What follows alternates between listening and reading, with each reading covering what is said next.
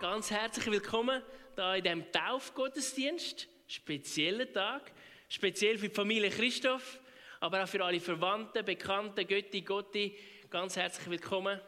Wir haben das wahrscheinlich schon am See gesehen. Und natürlich Raffi Ruben, schön sind ihr da. Um euch geht es heute recht viel. Aber bevor wir dann zum Raffi und zum Ruben kommen und auch für sie beten tun, werde ich noch kurz eine Predigt darüber haben, über das Thema Taufe aber eben, wer regiert, ist meine Frage. Wer regiert dich, ist meine Frage. Und ich werde ganz am Anfang noch kurz beten. Ja, Jesus, ich danke dir für den Taufgottesdienst. Ich danke dir, es ist eine Party, ein Fest im Himmel über dem Ruben und dem Raffi, dass sie dir nachfolgen wollen. Und ich danke dir, dass du da die ganze Gottesdienst auch die Predigt segnest. Amen. Ja, nach meiner Predigt wäre Täufling auf die Bühne gekommen, wäre noch ein, ein detailliertes Zeugnis gegeben als am See. Dann wären wir ihnen eine Bibelstelle über ihnen vorlesen und für sie eben beten. Das Thema für heute ist, wer regiert dich? Und jetzt denkst du, ja, aber regieren, ich meine, wir sind in einem freien Land, wir haben keinen Diktator, wir haben keinen König mehr. Wir sind zum Glück in der Schweiz, wir sind frei, wir können Jesus nachfolgen, aber tiefst im Herzen geht es immer darum, wer regiert dich? Oder anders gesagt, darum habe ich ein Bild heute mitgebracht, wer sitzt auf deinem Lebensthron? Das ist ein Thron und du kannst selber auf dem Thron drauf hocken, der Chef sein von deinem Leben. Ich habe es im Griff, ich brauche niemand anders. Ich hocke auf meinem Lebensthron. Und vielleicht weißt du das oder kennst du das. Tiefst rein weißt du ganz genau, wer auf deinem Thron hockt. Bist es du selber? Ist es vielleicht Jesus? Ist es etwas anderes oder jemand anders? Was könnte denn das sein? Ist es dein Ego? Deine Selbstsucht? Ist es vielleicht deine Frau, die regiert? Dein Mann, der regiert? Heißes Thema, ich weiß. Ist es vielleicht dein Chef, dort, wo du schaffst? Oder hinter dem Chef das Geld, wo dir die Firma gibt? Ist es vielleicht auch Anerkennung von Menschen oder das, was du tust? Oder für die Jungen, wir sehen sie die Likes auf Instagram oder auf Facebook oder auf TikTok. Was ist es, was dich regiert? Was ist es, was auf deinem Lebensthron ist oder hockt? Jetzt fragst du dich vielleicht, ja, was hat das mit Taufe zu tun? Ja, es geht sehr viel um Taufe, wenn es um deinen Lebensthron geht. Und ich komme später nochmal auf das zurück. Weil in Gesprächen mit vielen, auch Christen, aber auch Nichtgläubige, stelle ich immer wieder fest, das ist ein grundsätzliches Thema. Bewusst oder unbewusst. Wer ist auf dem Lebensthron? Und wenn wir in der Bibel lesen, da gibt es ganz viele Bibelstellen, wo Jesus auch das thematisiert. Er braucht vielleicht das Wort Lebensthron so nicht, aber er beschreibt es. Wer regiert dich? Folgst du mir nach, sagt er, oder eben auch nicht? Nachfolge, ein Thema, das uns stark beschäftigt hat. Oder ich erinnere an das Gespräch, das er mit Nikodemus hatte, im Johannes 3, wo es darum geht, um die Wiedergeburt. Wo es darum geht, von Neuem geboren zu werden. Und was ist denn Wiedergeburt? Vorweggenommen, ist ein Teil der Taufe. Aber was ist denn die Wiedergeburt nach der Bibel? Nach dem, was wir von Jesus lernen können. Und die Wiedergeburt fängt mit etwas an. Nämlich mit dem, dass jemand, ein Mensch sagt, ich gehe auf die Suche. Auf die Suche nach dem Sinn vom Leben. Nach diesen grossen Fragen vom Leben. Woher komme ich? Was mache ich auf dieser Erde? Und wohin gehe ich nach dem Tod? Das sind die grossen drei Lebensfragen. Also du gehst irgendwo auf die Suche und irgendwann, glaube ich, wirst du Gott, Jesus, dürfen erkennen. Du kannst Jesus durch die Natur erkennen, durch das Bibellesen, durch Gespräche, durch ganz verschiedene Arten kannst du Jesus erkennen. Aber irgendwann geht es darum, dass du Jesus erkennst und an ihn kannst glauben. Und im Römer 10, 9 lesen wir, wenn du mit deinem Mund bekennst, dass Jesus der Herr ist, und wenn du in deinem Herzen glaubst, dass Gott ihn von den Toten auferweckt hat, wirst du gerettet werden. Das ist der Vers, wo betont, dass es im Herzen ums Herzen geht. Glaubst du das im Herzen? Glaubst du das, Ruben? Glaubst du das, Raffi? Das ist nach dem biblischen Maßstab, wir nennen das teilweise Bekehrung. Wenn du dich für Jesus entscheidest und das passiert im Herzen. Das ist die wichtigste Entscheidung von deinem Leben. Ich bringe das meinen Buben, ich habe zwei Buben bei. Das ist die wichtigste Entscheidung vor allem anderen. Dass du dich kannst für Jesus entscheiden kannst, dass du ihn kannst kennenlernen kannst, dass du ihm persönlich kannst glauben Dann bist du gerettet. Wir sind ja in der viva drin, ehemals Krishona, aber auch fusioniert mit der ETG. Die ETG sind ja die Täufer gewesen, die haben sehr viel getauft. Die haben eigentlich eine klare Sicht gehabt, dass es darum geht, dass man als Erwachsene oder als als Mündige eine Glaubenstaufe macht. Und wir machen das als Kille circa ab 13 sagen wir, stellen wir die Frage, hey, willst du Jesus nachfolgen? Auch durch Taufe. Von der Geschichte her ist das aber nicht immer ganz klar gewesen. Von der Christianenseite her hat man auch Kinder getauft. Das glauben wir und machen wir nicht. Wir taufen nicht Kinder, Säugling taufen, sondern erst dann, wenn sie eine eigene Entscheidung, eigenes, eigene Entscheidung können treffen können. Jetzt, was gehört auch zu der Wiedergeburt dazu?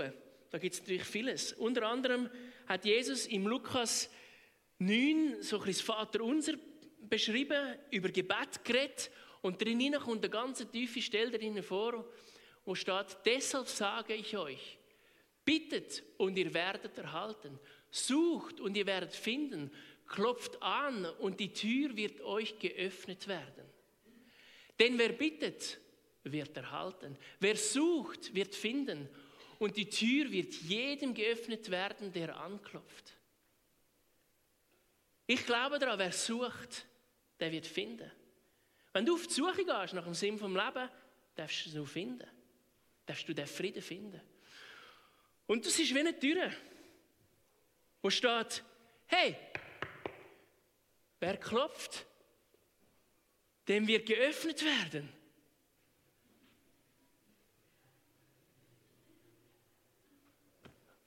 Und kann Jesus in sein Leben aufnehmen. Jesus, ich will dich in mein Herz aufnehmen. Bist du mein König? Bist du auf meinem Lebensthron? Ich will, dass du mich regierst. Ja, du darfst sitzen. Du darfst auf meinen Lebensthron hocken und mich regieren. Wer klopft, wer Jesus sucht, der wird ihn finden. Und Jesus hockt gern auf deinen Lebensthron. Aber nur dann, wenn du ihnen sagst, hock her, nimm Platz. Weil sonst hockst immer noch du dort. Er kommt vielleicht auch in dein Leben, in die Agglomeration von deinem Leben. Aber du kannst entscheiden, ob er auf deinem Lebensthron, auf dem Zentrum von deinem Leben, darf hocken und Platz nehmen. Er macht Türen auf, wenn du anklopfst. Darum klopf an, gang auf die Suche. Und ich versprich dir eins, der wahre, lebendige Gott, wo wir daran glauben, wo wir heute Abend bezeugen, der wird dir aufmachen, dich umarmen, dich begrüßen, weil er wird dein Freund werden.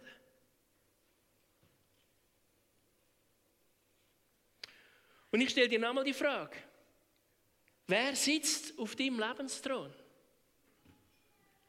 Ist es der König Jesus, ich glaube, er ist König, König von allen Königen. Und ich wünsche mir für mich, dass er auf meinem Thron sitzt, als König von den Königen. Ich glaube auch, dass es Gottes Reich gibt. Und das Reich bedeutet, es ist ein Königreich. Und ich will den Jesus auf meinem Thron haben. Kurzes Beispiel von mir, von meinem Leben. Ich durfte in einem christlichen Elternhaus aufwachsen und meine Eltern haben sich für Kishona-Kille in Glattfelden entschieden. Und so bin ich als Baby, als Kind natürlich mit ihnen mitgegangen. Hast ja nichts anderes, kannst du nichts anderes machen. Du gehst ja einfach mit. habe alles durchlaufen, Kinderstunde und die. Aber ich kann mir sagen, ich habe dort Gott nicht kennengelernt. Für mich ist die Kille, die ich dort so erlebt habe, meine Geschichte, ich habe Gott als einen trockenen Gott erlebt. Als einen theoretischen Gott. Als einen Gott weit weg. Als Vater, Sohn und Heilige Schrift. Du musst, habe ich gehört. Das hat mich ehrlich gesagt ein bisschen abgeschreckt.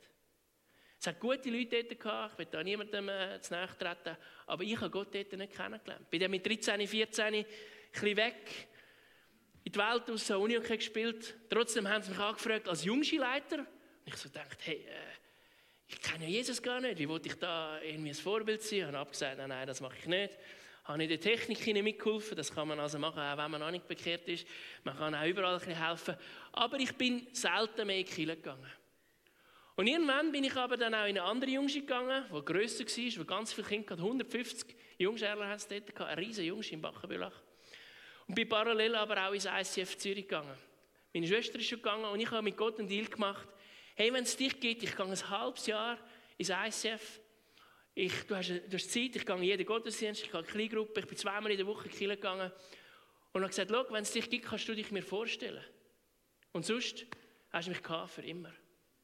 Aber ich habe ihm die Chance gegeben, dass Jesus, Gott, sich mir vorstellen konnte.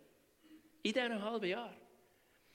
Und dann habe ich am 1. August 1999 mich bekehrt, bewusst mit einem Kleingruppenleiter ihm bittet, hey, kann ich mit dir beten? Ich will mein Leben Jesus geben so richtig offiziell. Darauf haben wir ein Summercamp gehabt. Waren wir in Wohnmarkt. Ich habe Gott das erste Mal so richtig gespürt, kennengelernt, also noch mehr kennengelernt.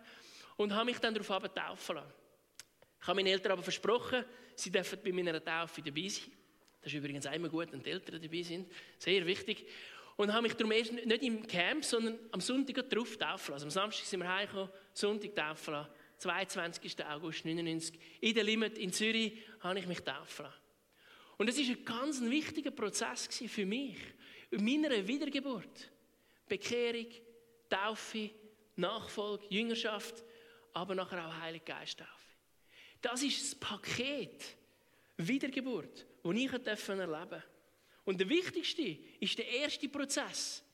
Im Herzen ihnen zu glauben an Jesus, an was Jesus gemacht hat, dass er mein Freund sein will und ihn einladen auf meinen Lebensthron.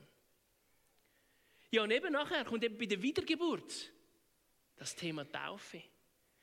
Durch Taufe sind wir nämlich mit Jesus gestorben. Jetzt denkst du, oh krass, gestorben. Oh. Nein, nein, nicht so, physisch gestorben, sondern es ist eine geistliche Dimension. Und da lesen wir im Römer 6, 3 bis 6 folgendes. Oder wisst ihr nicht, dass wir mit Jesus Christus gestorben sind? als wir auf seinen Namen getauft wurden. Denn durch die Taufe sind wir mit Christus gestorben und begraben. Und genauso wie Christus durch die herrliche Macht des Vaters von den Toten auferstanden ist, so können auch wir jetzt ein neues Leben führen. Da wir in seinem Tod mit ihm verbunden sind, werden wir auch in der Auferstehung mit ihm verbunden sein. Frühes, unser früheres Leben wurde mit Christus gekreuzigt, damit die Sünde in unserem Leben ihre Macht verliert. Nun sind wir keine Sklaven der Sünde mehr. Jesus hat es vollbracht. Er ist als Kreuz gegangen, für meine und deine Sünde gestorben, damit jeder, der ihn glaubt, das ewige Leben erfahren von neuem geboren werden. Denn durch die Taufe sind wir mit Christus gestorben und begraben. Weil Jesus hat das gemacht für mich. Danke, Jesus. Ich bin Jesus so dankbar, hat er das gemacht.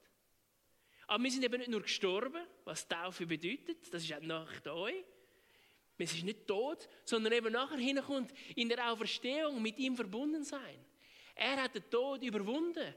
Bei Ostern ist der Grabstein auf die Seite gegangen. Darum müssten wir eigentlich den Grabstein feiern und nicht unbedingt das Kreuz. Aber ja, aus der Geschichte heraus ist jetzt nur das Kreuz unser Symbol. Aber die zwei Symbole sind die matchentscheidenden. Und das ihnen bedeutet Taufe. Das ist ein ganz konkreter Schritt von der Nachfolge. sich Wasser taufen zu lassen. Weil Jesus sitzt nicht nur auf meinem Lebensthron, sondern ist auch mein Vorbild. Und Jesus selber, er, was nicht nötig hat, wo Gottes Sohn war, zeugt vom Heiligen Geist, halb Gott, halb Mensch, selbst er hat sich taufen lassen vom Johannes vom Täufer. Er, der ohne Fehler war, ohne Sünde, selbst er hat sich taufen lassen. Und weil Jesus mein Vorbild ist, und ich vielleicht auch dein Vorbild, dann ist das ein Schritt, wo wir gehen sollen. Darum sind wir da. Mit dem Ruben und Raffi habe ich mich am Mittwoch getroffen, vor einer Woche. Wir haben da die zwei Seiten an Taufversen durchgelesen. Die wichtigsten Verse, die ich finde in der, in der Bibel. Wir kann Ihnen aber auch das Büchlein mitgeben. Wir, haben, wir gehören jetzt ja zu der viva das ist unser Verband, wo wir nicht zugehören. Auch da vorne habe ich ein paar Büchlein mitgenommen, neben dem Kriegi. Für die, die es interessiert, da ist eine Art kurz und knackig, oder ein bisschen detaillierter, als ich jetzt erklärt habe, beschrieben, was eine Taufe bedeutet, mit ganz vielen Bibelstellen. Wenn du mehr Fragen hast, darfst du so eins mitnehmen. Du darfst gerne auf mich zukommen oder auf jemanden aus unserer Gemeindeleitung oder aus der Kirche. Ich glaube, jeder da drinnen, der Jesus nachfolgt, kann das erklären. Und wenn nicht, dann, dann, dann, dann, nein, nein, dann dürfen wir das nachher genauer lernen, damit ihr es anderen erklären könnt. Genau. Bei dem Lukas, in dieser Bibelstelle, die ich euch vorher vorgelesen habe, ich habe vorher Lukas 9 zitiert, das ist aber Lukas 11.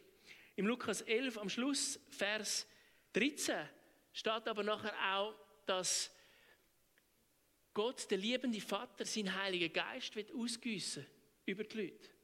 Also das ganze Gebet, das ganze Kapitel geht um Gebet. Er fängt an mit dem Vater unser, bringt eben die Stelle vom Anklopfen Lukas 11.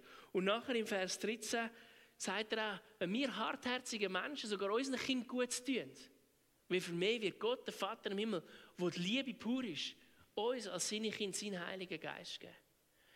Das ist auch ein Grund, warum wir nachher auch für den Ruben und den Raffi werden beten, dass sie voll vom Heiligen Geist erfüllt sind. Auch wenn ich schon glaube, dass sie ihn schon haben. Ich glaube aber, dass wir nochmal eine neue Portion heute kann über euch hineinkommen und weil wir das auch nach dieser Bibelstelle auch immer wieder machen.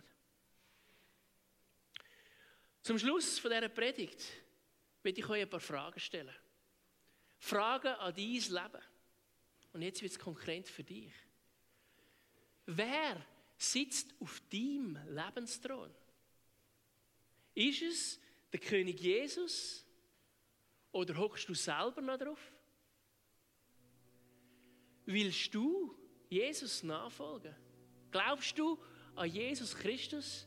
Bist du selber ins Wasser gegangen und tauft worden durch die Glaubenstaufe? Eben da Klammer auf, Kindertaufe, glaube ich, ist nicht der Schritt, weil du es nicht aus eigener Wille machen können. Und gehst du den grossen Lebensfragen an? Woher komme ich? Warum bin ich da? Und wohin gehe ich? Und ich werde dir die Fragen mitgeben und gerade jetzt auch einen Raum geben, wo du kannst kurz darüber nachdenken kannst. Ich komme nachher gerade nochmal führen und tun für uns beten.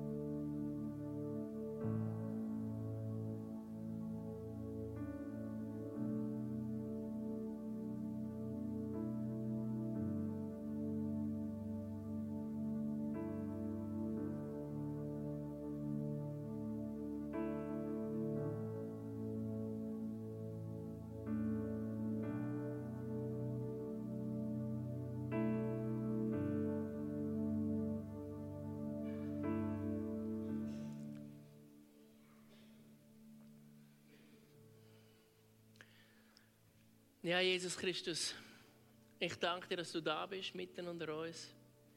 Ich danke dir, dass du an verschiedene Herzen heute Morgen angeklopft hast. Und ich danke dir, dass du ein liebender Freund, Herr, Befreier bist. der sich nicht auf den Lebensthron drauf wirkt, sondern dass du, ein, dass du unseren freien Willen zu 100% respektierst. Und Vater im Himmel, ich bitte dich, dass du einfach bei jedem Einzelnen vorbeigehst und uns berührst und zeigst, was der nächste Schritt in unserem Glaubensleben ist. Auch Leute, die da sind, die dich vielleicht noch nicht kennen oder nicht so gut kennen, du kannst sie berühren. Aber auch Leute, die seit Jahrzehnten dir nachfolgen, wo es um den nächsten Glaubensschritt geht, bitte ich dich, dass du einfach jedem Einzelnen aufzeigst, was ist der nächste Glaubensschritt? Wirk du da? Und ich danke dir, Jesus, dass du als Kreuz gegangen bist für meine Sünden, für alle unsere Sünden. Dass du gestorben bist, aber auch wieder auferstanden bist. Und ich danke dir für die Auferstehungskraft, die in uns drinnen lebt, der Heilige Geist. Vater im Himmel, ich danke dir, dass du deinen Geist über uns ausgossen hast und immer wieder neu willst tun. Dir gehört alle Ehre. Regier du mich, Jesus Christus sitzt du auf meinem Lebensthron. Amen.